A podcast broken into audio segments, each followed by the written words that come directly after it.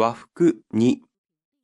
男の和服は色が地味で、黒か紺か茶色のが多いが、女性の和服は華やかで美しい。ただし、原色の濃いものは少ない。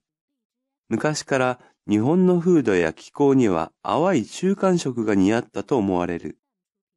現代では和服はほとんど芸術品なので値段も高い。女性の和服は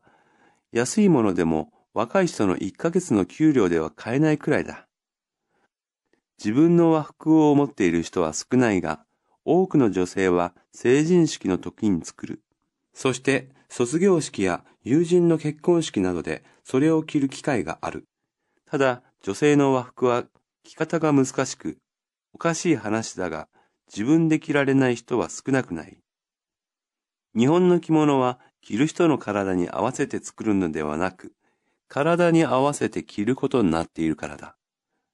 この他に和服を見るのは夏祭りと旅館で使われる浴衣だが、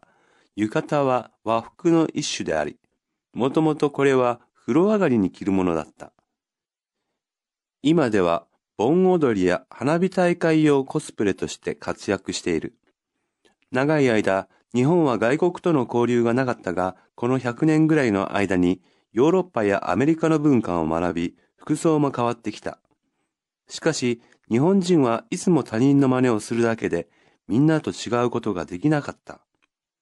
日本人がやっと個性のある服装で生活ができるようになったのは、ごく最近のことに過ぎない。地味、華やか、踊り、コスプレ、